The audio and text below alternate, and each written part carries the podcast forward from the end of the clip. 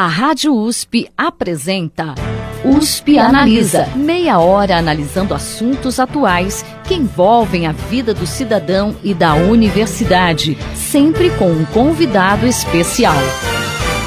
USP Analisa.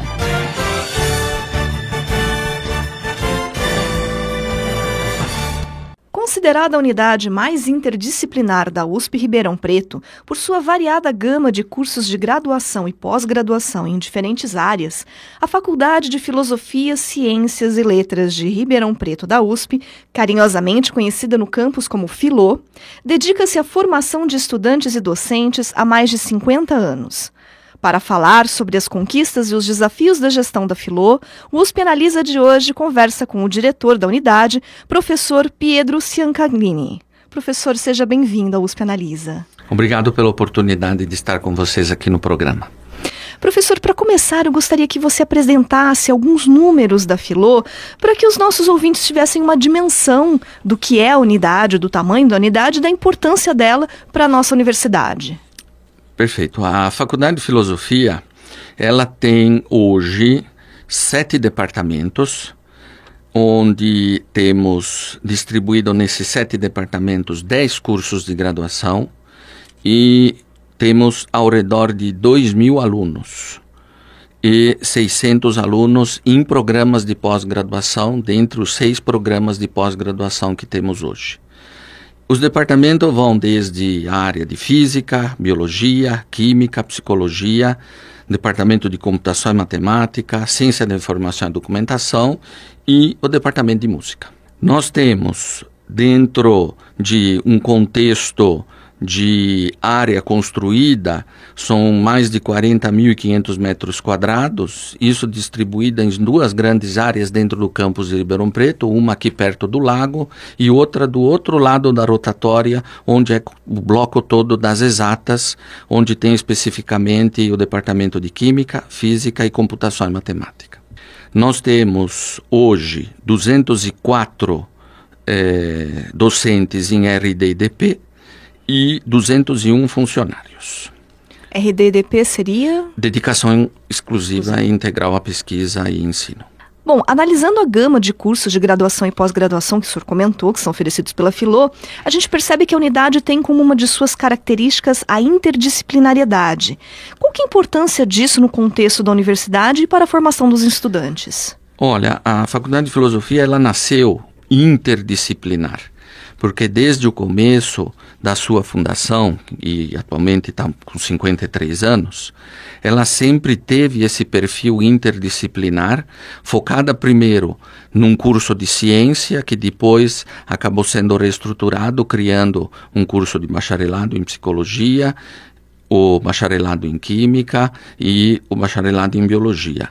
Depois, com o passar dos anos e com a expansão dos cursos, foram criados outros cursos e isso sempre com um laço interdepartamental, isto é, a área de matemática sempre ministrando as disciplinas para a biologia e para a química, a química oferecendo o curso para a área de biológica.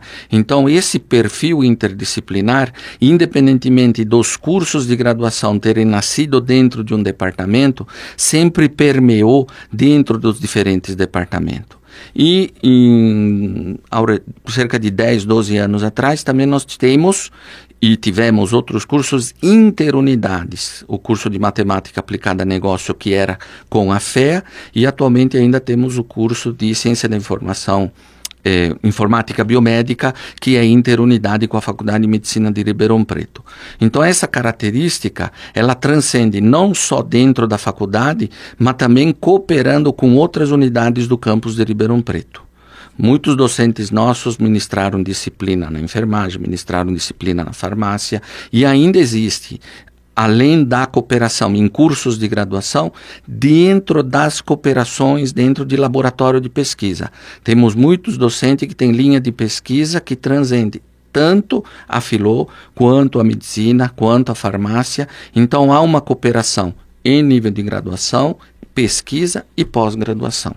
Isso favorece a formação do estudante, porque há um ganho enorme para o aluno porque ele tem uma vivência não focada somente dentro do departamento, mas ele tem uma vivência dentro do campus de Ribeirão Preto e dentro dos diferentes conhecimentos que permeiam dentro das diferentes unidades de ensino. Então acredito que a qualidade do nosso egresso, ele tem justamente uma grande vantagem podendo ter esta vivência trans e interdisciplinar diante dessa vivacidade que departamento, os departamentos da Faculdade de Filosofia apresentam até hoje. O senhor acha que quando ele chega na sociedade, né, como um profissional, ele vai ter uma capacidade analítica maior graças a, a essa, esse benefício que a unidade oferece? Com certeza, graças às diferentes visões, porque às vezes conviver dentro de um departamento de psicologia não tem uma mesma vivência que tem dentro de uma biologia ou um foco um pouco mais exato e lógico. Então, a convivência com diferentes perfis e modos de pensamentos ou linhas de raciocínio, e isso traz a formação de um aluno mais dinâmico, mais bem preparado para responder como a sociedade precisa hoje. Uh, quatro dos 16 cursos da Filô são na área de licenciatura. Uh, no contexto atual que a, a, educação básica enfrenta, digamos, uma crise né, em termos de recursos humanos, uh, existe uma preocupação da unidade, da direção da unidade com esses cursos? O que, que vem sendo feito para aprimorar a formação dos futuros professores do ensino básico? Olha, isso é uma pergunta bastante interessante todos os cursos de licenciatura foram recém-remodelados dentro das novas exigências dos conselhos, tanto estaduais como os federais. E há uma aproximação muito maior dentro do estágio, porque aumentou muito o estágio que ele precisa vivenciar. E além disso, a Faculdade de Filosofia ela está muito atuante dentro de programas de é, não vamos usar a palavra reciclagem, que hoje não é apropriada, de reformulação, aprimoramento do profissional que atua diretamente na área, porque muitas tecnologias de ensino elas foram se aprimorando e também hoje você tem um foco muito grande no ensino para pessoas especiais, que até uns 10, 15 anos atrás você não tinha isso. Então, a questão de libras, a questão de necessidade de atenção, a área de informática, uso de mídias digitais, isso é uma coisa relativamente recente, que às vezes o profissional da área de pedagogia, da área de ensino, não teve essa possibilidade de treinamento. Então a faculdade de filosofia tem muitos cursos de aprimoramento de professores, a formação complementar do professor, temos dias de portas abertas, visitas aos departamentos, aos cursos, atuamos diretamente na Olimpíada de Química, Olimpíada de Matemática, e isso traz ah, o conhecimento tanto da sociedade para as diferentes disciplinas, mas também chama atenção para o aluno as possibilidades de ensino que você tem dentro do campus de Ribeirão Preto e os diferentes cursos de graduação. Além do que tem uma Uh, demanda específica dos chamados mestrados profissionalizantes de ProfMat e o ProfKi, um de matemática e um de química, que estão em fase de implementação. Portanto, isso são cursos de pós-graduação profissionalizante justamente para pessoas que já estão no mercado de trabalho possam complementar sua formação ou aprimorar sua formação. Então, nesse contexto, eu acredito que a Faculdade de Filosofia está bem, bastante empenhada nesse sentido de colaborar com a sociedade e melhorar essa integração tanto com o professor que hoje atua diretamente no mercado de trabalho e complementar a informação que ele necessita. Vocês chegam a perceber algum tipo de resultado, por exemplo, esses professores que já estão no ensino básico e que vêm para essa para esse aprimoramento profissional, para os, os, os, mestrados profissionais, vocês percebem a, a mudança de atitude? É, que benefício que isso tem trazido para esses professores? Não, a gente percebe sim, porque eles mesmos requisitam mais e, e mais abrangente às vezes. O departamento de química fez uma primeira versão específica em química para os profissionais específicos de química e depois por intermédio com a Secretaria de Educação Municipal, nós vamos fazer mais abrangente de ciência, vamos complementar, vamos colocar informações complementares, Libra, eh, deficiência de atenção. Então esses cursos que eram só com um foco numa área, a Filô tem possibilidade de fazer interdisciplinar, porque aí vem o biólogo que nos, nos ajuda, vem o psicólogo que ajuda, vem o profissional de Libra que ajuda. Então, no lugar de você fazer algo muito pontual, a Filô permite poder fazer essas atualizações, esses aprimoramentos com diferentes facetas. Então, o próprio sistema, não, vamos fazer uma segunda edição, vamos fazer uma terceira edição. E o próprio sistema requisita mais e mais, e mais horas e mais cursos. Então, isso acho que a melhor resposta é quando vem a demanda justamente de fora solicitando mais desse tipo de curso nesse, nessa direção. Então, é, é gratificante nesse contexto. Professor, você assumiu a gestão da Filô há pouco mais de um ano, com o desafio de construir um plano estratégico de gestão para a unidade. Qual que é a importância de elaborar e principalmente de cumprir esse plano? Olha, é, é complicado você montar um plano estratégico por uma unidade como a Faculdade de Filosofia, onde os interesses de sete departamentos às vezes não congruem para uma mesma direção, porque você tem necessidades muito particulares por um departamento, por exemplo, de música, que é totalmente diferente das necessidades no departamento de química, psicologia ou matemática. Às vezes, um equipamento importante para a química, um espectrofotômetro, um pHmetro, e para a música, é um instrumento musical. Então, é, é, é, muito diálogo, é muita negociação que você precisa ter, você precisa ouvir muito. E o que dificulta a gestão é justamente isso, porque hoje, no atual cenário, onde a nossa economia trouxe uma limitação orçamentária, é num momento difícil que você precisa justamente fazer essa gestão e essa, como se diz, esse projeto a curto, médio e longo prazo. Então é difícil você dirigir numa única direção pensando somente num foco. O que eu e o Marcelo, que é o meu vice, braço direito e esquerdo, e tenho que agradecer ele, que ele me, me ajuda em muito na gestão, a gente tem feito ações em diferentes planos. Um a médio prazo, que é vislumbrar o que é necessário de imediato. Então, isso a gente tem feito reestruturações, distribuição de funcionários, eh, adequação do fluxo de documentos para você ganhar agilidade. A gente atende de uma maneira muito mais ágil. Agora, qualquer um na diretoria não tem fila de espera. O documento, se tem solução, é solucionado no mesmo dia. Se não tem solução, se pensa e se soluciona no outro dia. Então a gente tem pensado numa, numa sistemática onde você não pode empurrar o problema. E a longo prazo, nós instituímos dois grandes grupos de trabalho.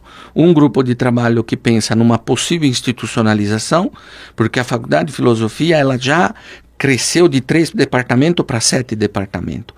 Alguns departamentos já pensaram em se constituir como instituto, mas esses projetos não progrediram às vezes porque quando eles desenharam esse projeto de um departamento virar instituto, não pensou no resto que ficava como filô.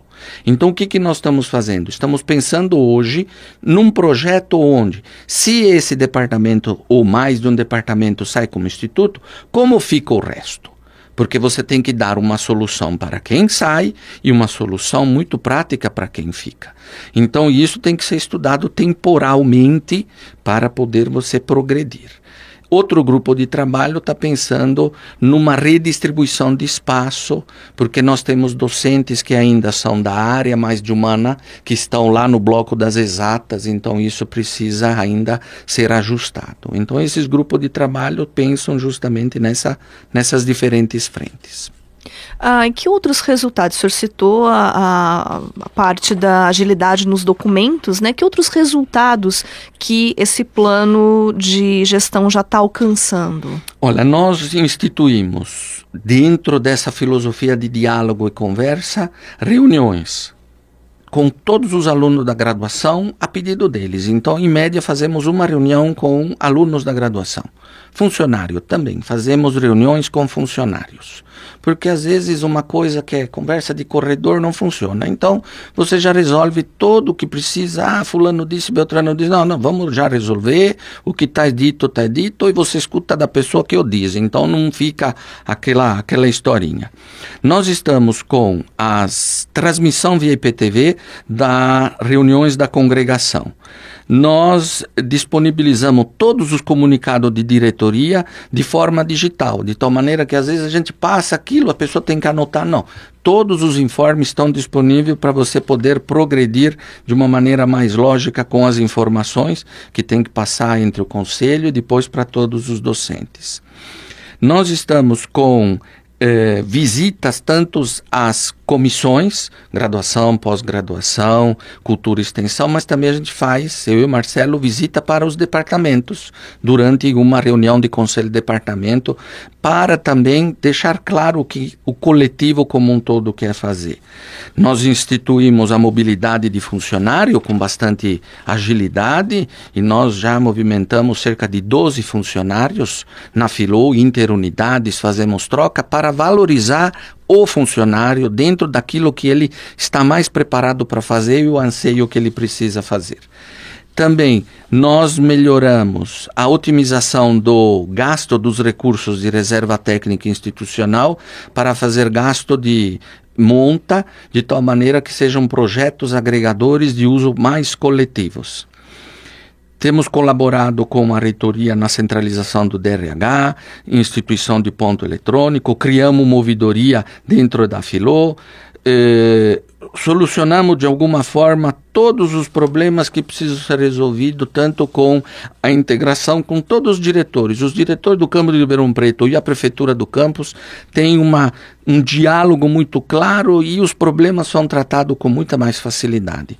Então, acredito que essas são as mais importantes ações que a gente vem fazendo e muito mais que a gente tem vontade de implementar. Professor, em relação à comunidade externa, de que forma a, a Filô se relaciona com a comunidade externa à USP o que, que ela tem promovido, né? Que ações ela tem promovido para estreitar esse relacionamento? Bom, é uma pergunta interessante. O professor USP, de uma maneira geral, não sabe fazer propaganda daquilo que faz. Ele não sabe divulgar o resultado do trabalho que tem. Não sei se nós somos muito tímidos ou a linguagem que a gente utiliza às vezes é uma linguagem às vezes num nível um pouco mais aprofundado que quando você vai explicar aquilo que você faz no laboratório, às vezes fica difícil até de se explicar para o teu filho, para o teu pai, para o teu tio, para ele entender de uma maneira mais simples o que faz. Isso acho que é um problema que tem que ser solucionado institucionalmente. E a Filô, especificamente, ela tem atuado em diferentes frentes para poder resolver essas questões. Nós temos, dentro da, da Rádio USP, um estagiário para nos ajudar na disseminação daquilo que está sendo descoberto dentro dos diferentes laboratórios. Então, pelo menos o jornalista, numa linguagem um pouco mais apropriada, sabe pegar aquilo que é feito num paper científico, numa patente, e trazer isso numa linguagem mais apropriada. Isso em pesquisa. Nós temos ações de dias de portas abertas dos departamentos, nós temos ações de visita ao laboratório e são visitas guiadas, de tal maneira que as escolas trazem os estudantes, ele passa o dia inteiro no campus, especificamente prepara ele às vezes para a prova da Olimpíada de Química. Então tem grupos de ônibus de 40, 50, 60 pessoas, eles ficam em sala de aula, depois vai para o laboratório. Então isso traz a comunidade, traz o, um possível aluno mais perto da sociedade. E outras ações que agora estão me fugindo aqui, mas nós temos, eh, cada departamento tem uma particularidade específica que a gente poderia detalhar em outro momento, mas temos todas as ações possíveis para trazer o, a visão da sociedade e reconhecer o trabalho que está sendo desenvolvido pelos nossos docentes. O senhor citou as pesquisas né, que são desenvolvidas pela, pela Filô. Em relação a essa área, o que, que tem sido desenvolvido de relevante para a sociedade? E existem laboratórios ligados a projetos interdisciplinares e interunidades, como por exemplo os CEPIDs, que são financiados pela FAPESP? Como que a, a Filô está nesse sentido? Eh, temos projeto de grande monta, especificamente que eu me recorde não tem nenhum CEPID funcionando, mas temos docente filô atuando em CEPID especificamente, não centralizando no CEPID na filô. Temos projeto de jovem pesquisador, professor visitante, cooperações internacionais. Eh, eu acredito que a filô permeia em todas as linhas, quer dizer, na química a gente poderia apontar eh, diferentes linhas de pesquisa na área ambiental, na área forense, na biologia, na área marinha, apesar de a gente não estar perto da, do, do, de uma região marina, mas você tem linha de pesquisa que transcendem eh, muitas, muitas áreas. Eh, a psicologia com suas características de tanto na psicobiologia quanto na área de aplicação, atendimento eh, psicológico. Eh, é difícil agora eu elencar e correr o risco de deixar de falar algum, né? Sete departamentos, duzentos e poucos professores, cada um com linha de pesquisas específicas. Então, mas temos projetos de grande monta com interrelações, tanto nacionais e internacionais. Tá certo, professor, mas vale o pessoal ficar de olho no site ribeirão.usp.br, que sempre tem né, as divulgações sobre as pesquisas e as atividades da Filô também, né, sim, professor? Sim. Bom, para a gente encerrar, a ciência brasileira está vivendo uma fase extremamente conturbada de corte nos recursos financeiros e também de fuga de talentos que tem prejudicado o andamento das pesquisas. A Filô chegou a ser afetada de alguma forma por esse cenário? O que, que tem sido feito para evitar que essas pesquisas sejam prejudicadas? Não só as pesquisas, mas também as atividades em geral da Filô. É como toda unidade, seja da Universidade de São Paulo como das federais, está sofrendo corte da, dos financiamentos da esfera federal. Isso é reflexo da crise, seja político-econômica, como você achar que a gente tem que encarar isso. De alguma forma, especificamente a Filô, está sofrendo sim, porque se a gente for, não precisa ser num passado muito distante, quatro anos atrás, nosso corpo de docente era de 216. Nós estamos hoje com 206. Quatro pedidos de aposentadoria em andamento. Então nós estamos praticamente perdendo professores sênior, professores altamente qualificados que contribuíram para a unidade 30, 35 anos, alguns que há 40 anos estão à frente de vários programas de pós-graduação. Isso resulta no quê?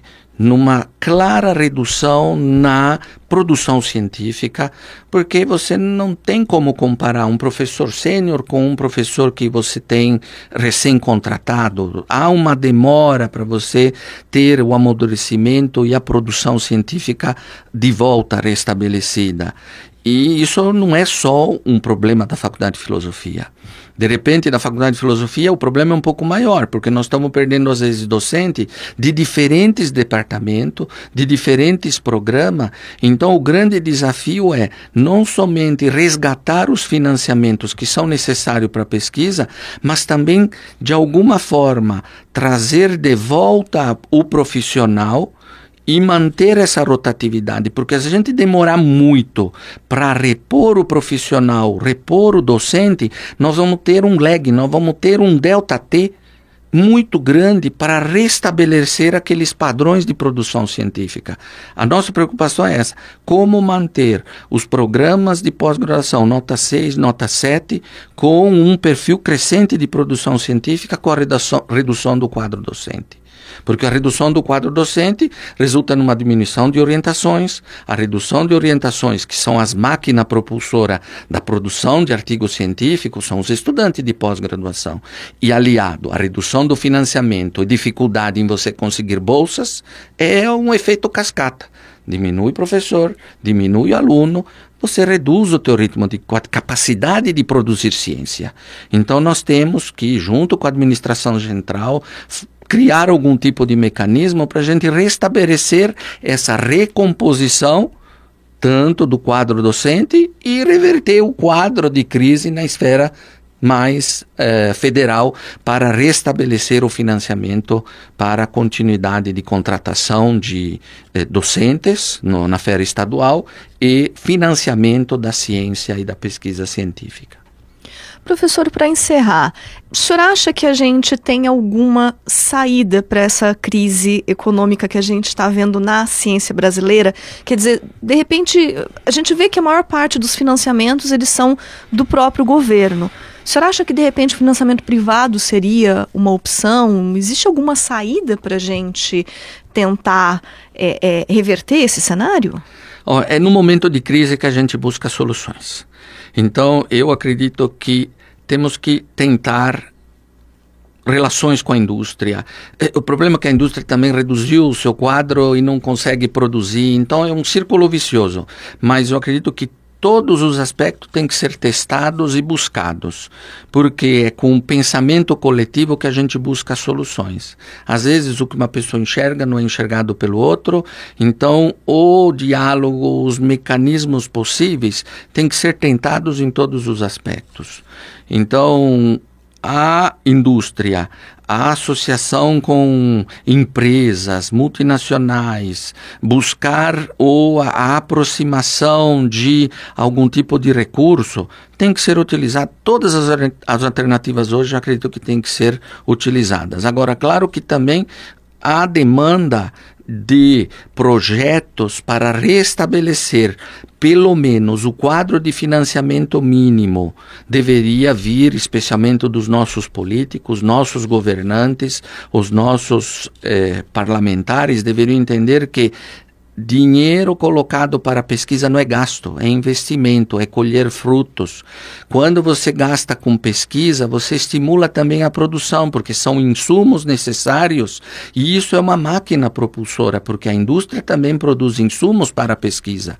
Então, financiar pesquisa, você financia a formação do futuro pesquisador, você também aproxima a, a a indústria da necessidade constante de produzir insumos para que isso tudo é um ciclo, tudo é um círculo. Então todos têm que ser testados, todas as alternativas têm que ser colocadas em jogo.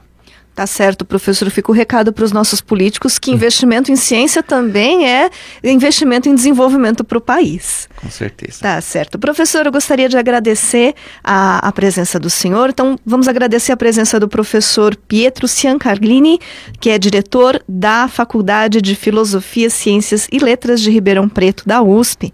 Professor, muito obrigada por sua participação. Eu que agradeço o convite e fico à disposição para outras oportunidades. USP Analisa de hoje fica por aqui. Até a próxima semana. Você ouviu USP Analisa, um programa da Rádio USP Ribeirão em parceria com o IEA, Instituto de Estudos Avançados, Polo Ribeirão Preto. Produção do Serviço de Comunicação Social da USP e do IEA.